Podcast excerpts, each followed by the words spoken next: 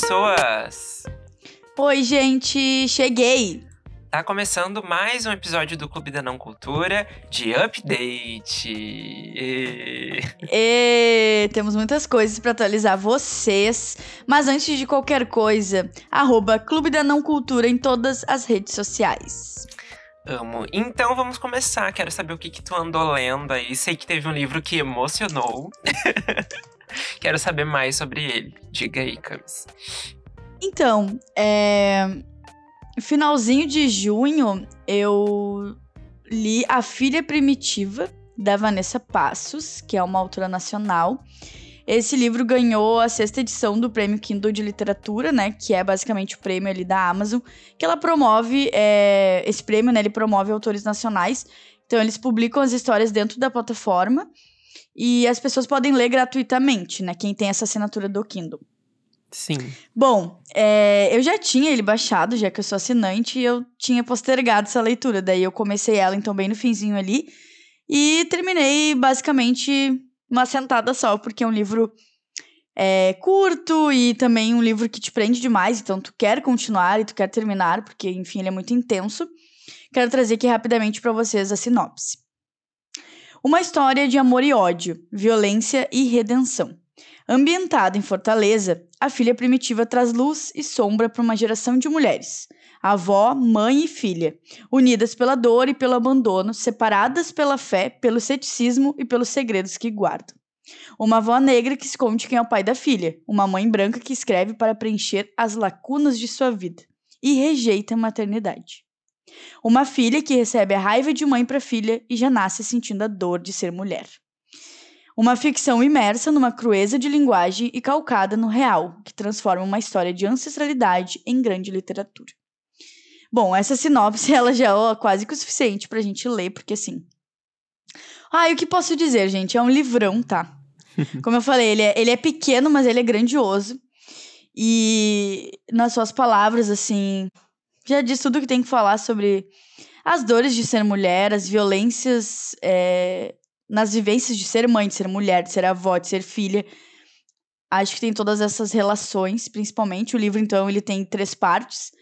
É, bem como tá ali na sinopse, então, mãe, filha, avó. Sempre é a mesma personagem que tá contando, mas sempre nesses contextos de trazer esses detalhes de quando ela tá falando de maternidade, quando ela tá falando da relação com a mãe.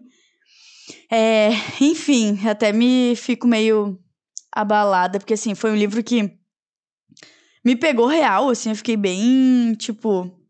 Sabe quando tu chora, mas não chora? É uma coisa muito, Sim, ficou... muito forte. É. Se, tu se assim, entregou para o livro, né? Assim como ele se entrega para ti, entendi. Exatamente. Ele tá aí na, no top livros do ano, mas eu acho que top livros da vida, assim. Acho que é um, é um livro muito bom, muito marcante. Eu acho que ele é inteligente. E eu gosto de quando as coisas são tratadas é, de forma sutil, mas ditas também com muita crueza e muita dureza. Então, por isso que eu acho tão incrível. Eu acho que a Vanessa usa muito bem das palavras, ela sabe o que coloca e o que não coloca. Então, é um livro incrível, indico para todo mundo. Eu tive meus momentos de, de chamar ela, conversar, contar um pouco da minha experiência, porque eu sei que Aí a Camila, escritora, né, precisa dizer: a gente gosta de saber o que, as, o que as pessoas sentem quando elas leem, principalmente quando elas têm uma experiência como foi a minha com a filha primitiva. Então, indico para todos vocês. É, a Vanessa é uma querida, ela também ensina é, escrita criativa, ela estuda a área, então ela é uma pessoa que sabe o que tá fazendo, o que tá escrevendo. Enfim, maravilhosa, livro maravilhoso. E é isso, gente. Fiquei... Fim do episódio, aquelas. eu fiquei com muita vontade de, de ler. Inclusive, eu achei a capa dele lindíssima. Que eu não, não conhecia a capa, né? Só tinha ouvido falar e tal. E aí, quando tu postou lá a fotinho da resenha, eu fiquei, gente, que capa linda. Fiquei com muita vontade de, de ler mesmo. E é interessante tu falou, tu falou assim sobre Uh, que ela tem uma escrita que retrata com muita crueza e tudo mais. E eu acho que é tão legal quando o livro. A gente nota que o livro é bom, eu acho que quando ele, ele é sem rodeio, assim, sabe? Não tem todas as metáforas e grandes reflexões e tal. E é simplesmente o fato da, do negócio, da escrita ser simples que é, automaticamente já te impacta por uma sutileza, Sim. um detalhe, né? Eu acho Estar isso... fluindo ali, né? É, exatamente. Eu acho isso tudo. E um livro que eu estou lendo agora. Hum. Na verdade, eu estou lendo dois livros. Olha só. Eita, como é leitor! Eita, como é leitor. Um mês sem ler nada, e aí pega dois livros pra ler, amor. Uh, não, minto que eu não. Eu, fiquei, eu não fiquei ler, mês sem ler, não, porque eu li Salvar o Fogo a doses homeopáticas, assim. Eu demorei pra, pra terminar ele. Inclusive, tem resenha lá no Instagram, né? Vão lá ver, arroba Clube da Não Cultura. Mas. Uh, aí eu peguei para ler dois porque eu tava em duas vibes. Eu queria ler uma coisa meio uh, distópica e tudo mais. E aí eu pensei, hum, ano passado eu li o conto da Aya, então este ano eu vou pegar para ler a continuação, que é Os Testamentos, né, da Margaret Atwood. Vou dizer, vou passar aqui para vocês a sinopse rapidinho, que diz o seguinte. A, o conto da Aya, né, a obra-prima distópica de Margaret Atwood, tornou-se um clássico de nossos tempos. E agora, a autora oferece a seus leitores a sua aguardada e surpreendente continuação. 15 anos após os eventos de O Conto da Aya, o regime teocrático da República de Gilead aparentemente se mantém firme no poder, mesmo após as sucessivas tentativas de insurgência. Mas há sinais de que suas engrenagens começam a se deteriorar. Neste momento crucial da história política do país, as vidas de três mulheres radicalmente diferentes convergem, e as consequências deste encontro poderão ser explosivas. Duas delas cresceram em lados opostos da fronteira. Uma em Gilead, criada em meio a privilégios como filha de um importante comandante, e outra no Canadá, onde frequenta a escola, trabalha na loja dos pais, participa de, de protestos anti-Gilead e assiste na TV as notícias sobre seus horrores.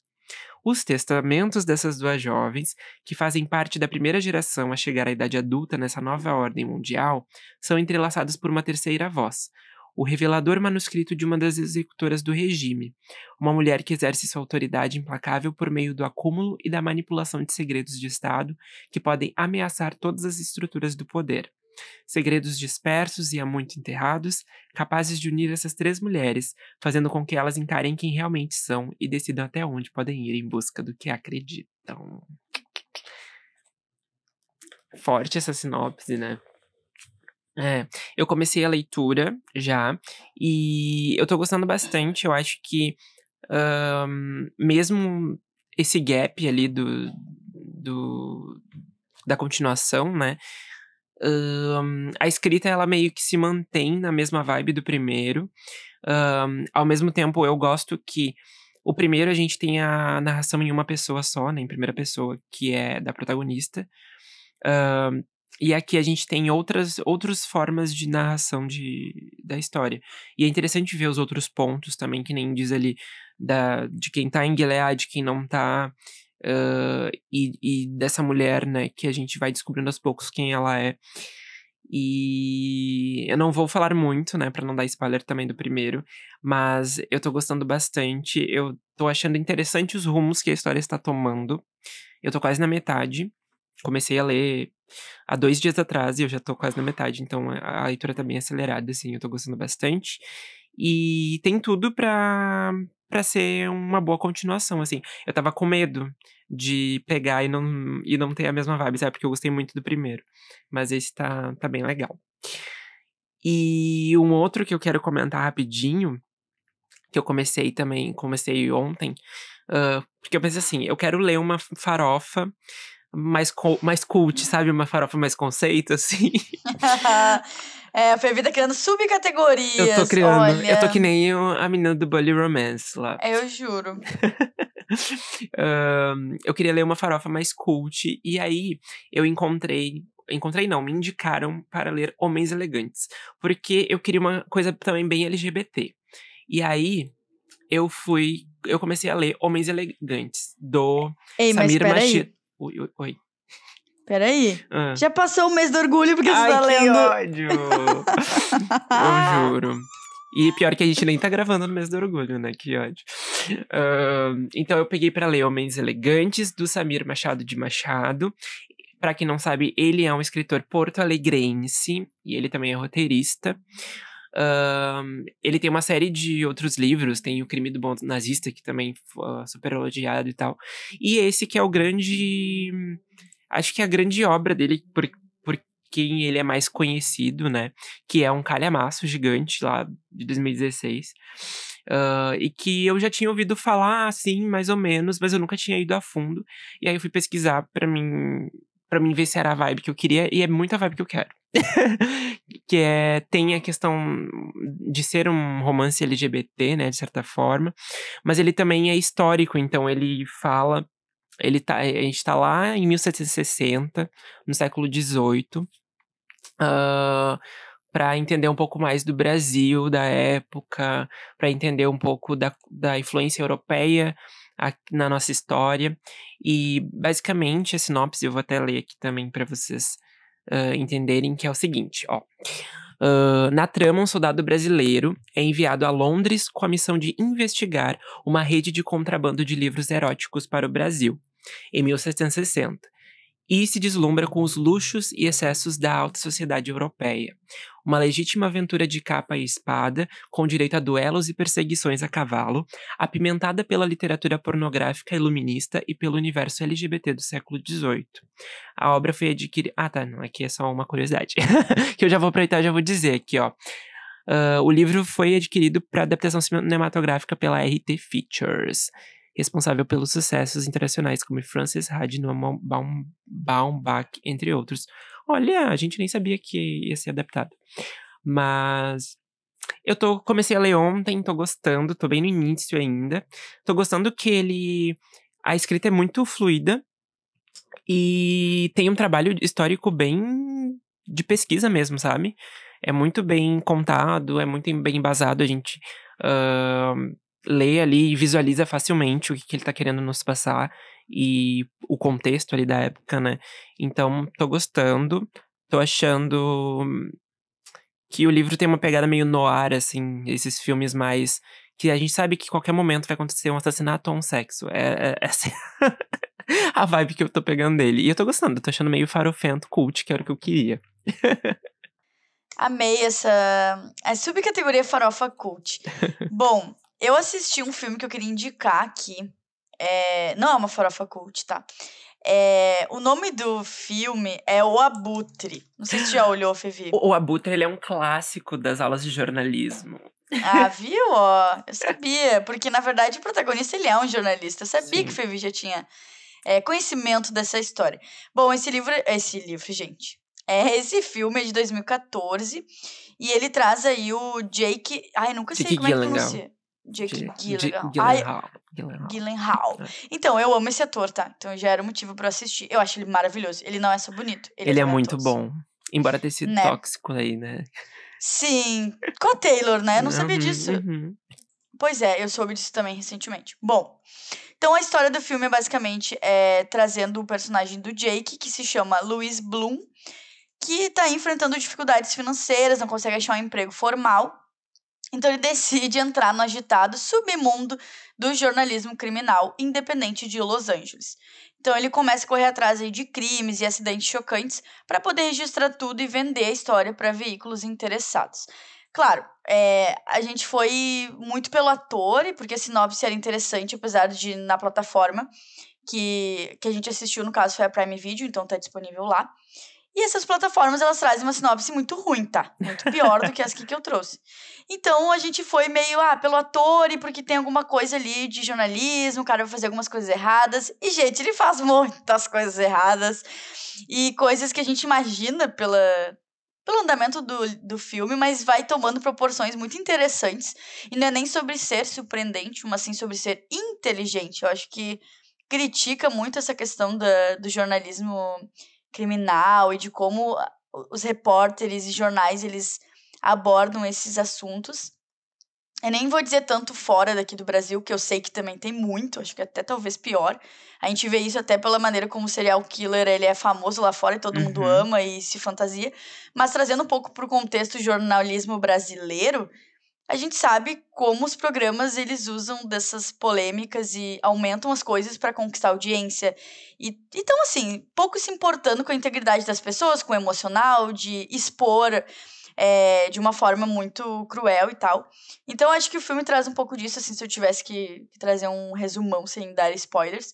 Então eu, eu amei. Foi um filme que foi uma boa escolha do final de semana, então eu queria deixar também mais essa dica para vocês, porque foi vídeo assistiu, então para você que tá nos ouvindo. Sim, ele é um, ele é realmente um clássico de, de indicações de para quem tá fazendo faculdade de jornalismo, né? Ah, a gente assiste ele sempre. E é um bom, ótimo filme mesmo. E o Jake Gyllenhaal, ele tem poucos filmes ruins, né? Ele, agora Uhum. falando assim mais dele, ele é um ótimo ator, né? A gente sabe que ela ainda.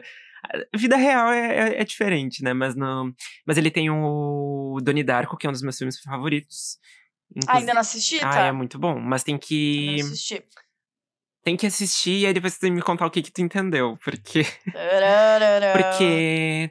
Enfim, eu já assisti várias vezes, aí cada vez eu tenho uma interpretação diferente. E, Ah, é legal. E eu também gosto de ver teorias e tal, é legal. E, mas tem gente que não entende nada também, né? Então, enfim. Interpretação. Mas. E tem o Brookback Mountain, né? Que é um clássico LGBT aí também. Ele fez. E o, agora. Ele é muito lenda, né? ele tem, ele é um ótimo ator, ele tem vários Eu acho que. filmes bons no currículo. Pois é, eu acho que. Se eu tivesse que dizer um filme meio ruim, assim, que eu assisti dele, eu não vou lembrar o nome, mas acho que é um que ele é. Não sei se ele chega a ser da polícia. Ai, mas ele começa a receber ligações de emergência. Não sei se tu já Ah, viu. tá. Eu acho que eu sei qual eu tô falando. Mas eu também um não lembro o com uma- nome. É, Eu não lembro o nome, é um filme com uma premissa interessante, mas eu achei uma execução muito. Bah, pra mim não funcionou, assim, achei lento e chato. Eu não vou lembrar o nome, tá? Mas é basicamente. Acho que ele é da polícia, daí ele é daquela parte que, que recebe as ligações, daí ele, uma mulher, ela é. Ah, eu sei qual tá falando. É o. Ai, tá. Ai, agora eu esqueci. Mas é um clássico também. E pra mim não é. Então é. Não, tipo, é um clássico da, do cinema. Sim, tô brincando. Peraí, eu vou botar aqui Pra Jake não Gyllenhaal é. Filmes. Porcaria! Ai, gente, assim, eu não gostei. Achei muito chato esse filme. Deixa Tinha ver, tudo pra eu ser ver. um filmão, assim. Você tá falando. Será que é, de... é com ele, Fevi? Imagina se é com outro ator, eu confundi. Você tá falando do Zodíaco, né? Não, não, Não? é Zodíaco. É Não é? Zodíaco, será? Que é do assassino não, do não é. Zodíaco, serial killer? Não, não, o Zodíaco não, Ah, é. Tá. Será Achei que é com esse ator? E esse tempo todo está falando alguém, ah, algo de outro autor? Não sei. Ai, errei, será? Não sei. Mas tá, eu acho que é ele, tá? Só que eu não vou lembrar o nome. Eu tenho quase certeza que é ele. É um Tá. filme bem chato, talvez por isso que você não saiba. Hum, pode ser que eu não sei. Ah, mas vamos falar então, falando de LGBT, já que eu mencionei Brokeback Mountain, eu vou falar da série que eu tô assistindo, que é, gente, é uma das séries mais gays que eu já vi na minha vida. É muito gay essa série. E, e não é um gay assim, ai, Heart- Heartstopper, sabe? Que é tipo, ai, gays fofos, assim e tal. Não, é, é série gay de, de referências gays, sabe? De, de playlist gay, de, de, de piadas com cantoras pop, de piadas com RuPaul e tal. Que é Glamorous. Que é, assim, ó, eu precisava muito ver essa bomba. Porque eu pensei assim, eu quero muito ver uma bombinha LGBT. E é uma farofa, mas ela é boa. Eu gosto, eu gostei da farofinha. E vai contar a história do. Do. Ai, como é que é? Marco. É que eu, eu sigo os atores agora que eu gostei, eu fui seguir os atores, né? Aí eu só consigo chamar eles pelo nome original. Mas o, a história é basicamente do Marco. Que ele trabalha com maquiagem, ele ama maquiagem, ele trabalha vendendo maquiagem no shopping e tal. E um belo dia ele recebe, chega, a, chega para ele a personagem da Kim Cattrall. Quem não sabe quem é a Kim Cattrall, ela é uma atriz muito boa, assim, da nata de, dos Estados Unidos, de Hollywood e tal. E ela fez por muitos anos Sex and the City. E ela era a melhor, uma das melhores personagens que é a Samantha. E aí ela tá retornando aí nessa série da Netflix. E aí ela retorna como uma empresária que é dona, assim, de um... da Glamorous. E a Glamorous é uma linha de maquiagem e de... Enfim, de departamento e tal, que fez muito sucesso. E... Só que agora não tá nos melhores momentos. E ah, aí... eu vi o trailer. Tu viu o trailer? Sim. E aí ela sim. vai comprar uma maquiagem com ele, porque ela gosta muito de ir nas lojas e tal e, e ver o que, que os clientes estão achando da, Eu da juro, a Glamorous. Fique. Amou a Fique. E aí tá, e aí nesse dia, ele fala muito da maquiagem, né? Ele fica muito emocionado que ela tá ali e tal. E aí ele fala: Ai, porque maquiagem ela é um motivador de vida. As pessoas têm que. Ui, bati no microfone. Uh, as pessoas, elas querem se sentir. Uh, poderosas quando elas estão com maquiagem, de que nada é impossível para elas tudo mais. E ela fica meio tocada por aquilo e ela vê que o Marco realmente ama aquilo e tem uma boa visão, que é a visão dos clientes, né, que estão vendo a Glamorous aí por além da empresa e tal. E aí ela chama ele para trabalhar com ela como segundo assistente, porque ela já tem uma assistente. e aí ele vai trabalhar. Só que aí, gente, eu achei que eu estava que eu ia esperar um Diabo Veste Prada, entendeu? Que eu achei que eles iam ter um conflito e tal, mas na verdade eles meio que são a duplinha ali do pop. E aí tem várias, várias outros personagens, né, que vai dando aí o conflito da trama. Uh, mas basicamente a Glamorous, ela está querendo ser vendida aí para um para os empresários, né, para eles investirem mais dinheiro nela, para fazer ela crescer mais e tal. E aí tem o filho da, da personagem da Kim Cattrall, que é uma gay que não se dá muito bem com a mãe. Aí tem o meu personagem preferido, que é o Ben, que é um designer. E ele. E aí ele se interessa pelo Marco quando o Marco chega e tal. Só que o Marco não dá muita bola para ele. E, enfim, tem uma série de personagens legais e, e, de, e, e carismáticos de acompanhar, sabe? Uh, embora as atuações não sejam tão boas, assim, da maioria das pessoas ali. Eu acho que eles são carismáticos. Eu gosto muito, um elogio, assim, muito real de roteiro é que eu acho que a trama não é óbvia. Porque, uh, sabe quando por exemplo, assim, chega um personagem e diz assim: ai, você tem que se aliar a mim para fazer não sei o que e tal. Numa. Num roteiro normal aí, eles iam ir pra saída mais óbvia, daí a pessoa ia, sei lá, topar fazer alguma coisa errada e tal. E aí a série meio que dribla isso e pensa assim: não, vamos deixar a moral dessa personagem intacta. E ela não vai fazer tal e tal coisa, atitude ruim. E aí a série toma outros rumos e eu acho que isso é muito bacana de que eles tiveram esse cuidado, assim. Uh, as referências gays, né? Eu já falei aqui, toca Lady Gaga, ele fica falando o tempo todo da Christina Aguilera também. Tem uma cena que tem. que tem. Ai, Os do, dois personagens de cueca, porque eles vão pra uma festa de cueca e tal, LGBT. E aí eles vão lá de cueca e começam a dançar Cristina Aguilera. Eu achei tudo, gente. Eu pensei, gente. Uma coisa bem povo divertido. Juro. Eu pensei, gente, eu, eu nunca vi nada mais gay na minha vida do que essa série. e olha que eu já vi muita coisa gay. E aí. ah, eu achei tudo. Eu achei tudo. É, pra, pra bem no mês do orgulho. E realmente a série foi uma série que estreou em junho. Uh, que estava fazendo parte da programação especial do mês do orgulho e tal. Então.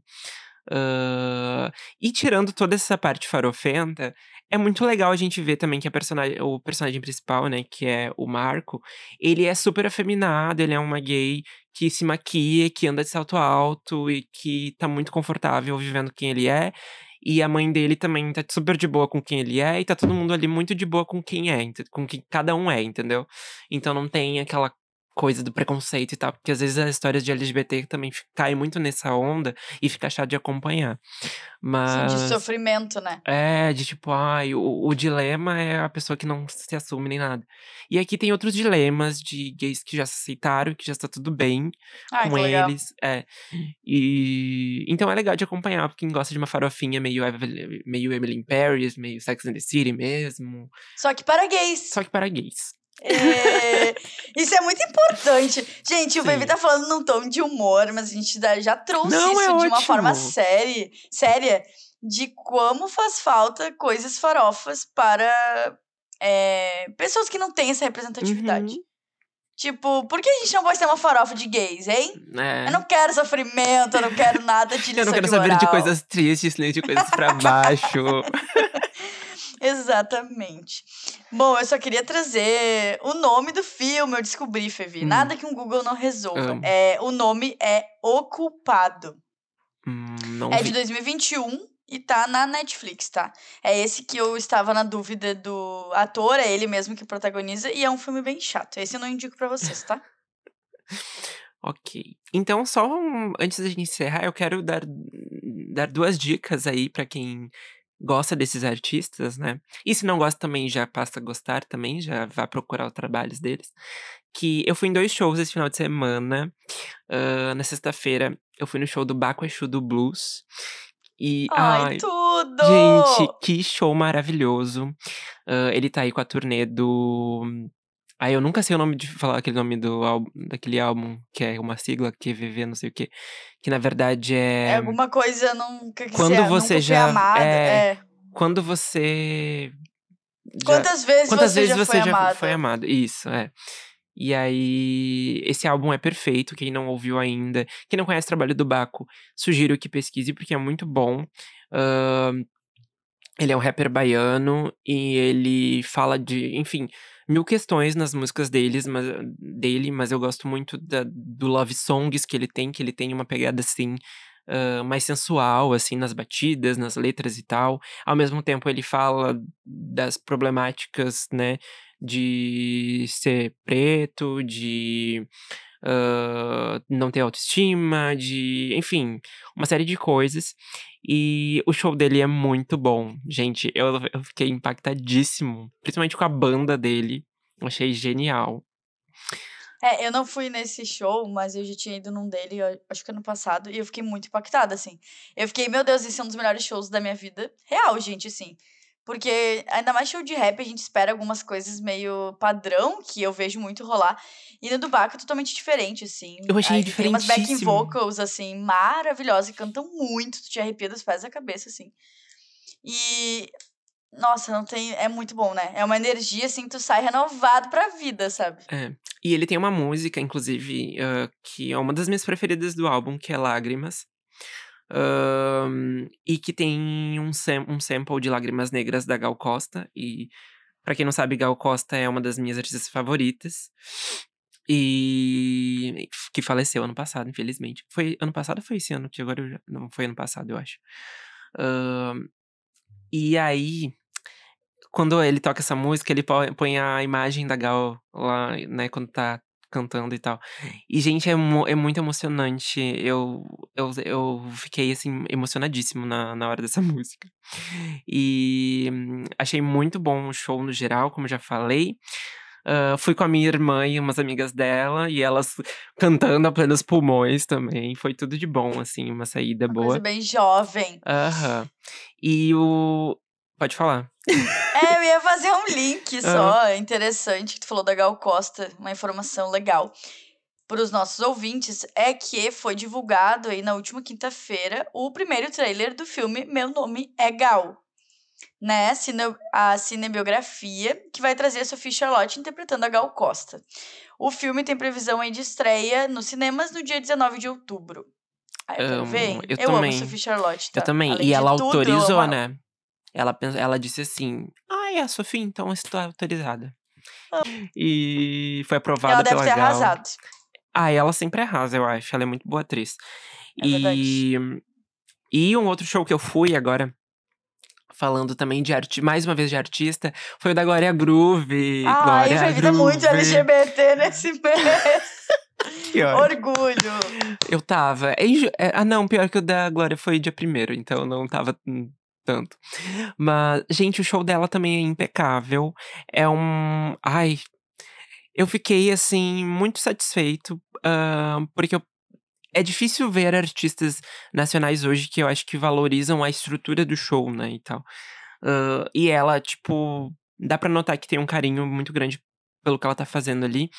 E o público tava ensandecido, maravilhoso, assim, cantando todas as músicas. Então foi uma vibe muito boa de curtir. Ahn, e é foi legal ter essa, essa quebra, assim. Porque eu primeiro fui no Dudu Baco, que é- tem também uma vibe mais também. ahn, ah, exaltada em alguns momentos, mas no geral ele é um show mais sóbrio, um show que tu vai mais curtindo a vibe e tal das músicas. E o dela era mais, enfim, farofona uma atrás da outra, né? Bumbum de ouro e vermelho e leilão e não sei o quê. E foi muito boa de, de, de ter essas duas experiências assim. E, inclusive os dois cantando samba em Paris, um em cada show. Eu queria Ai, eu queria tanto que ele tivesse ficado em Porto Ai, Alegre amo. pro outro dia, só pra ela chamar ele pro palco. Mas infelizmente não rolou, porque a lenda Pois tinha é, show em né? Curitiba, então ele teve que sair daqui direto pra lá. E. Ah, eu amo também.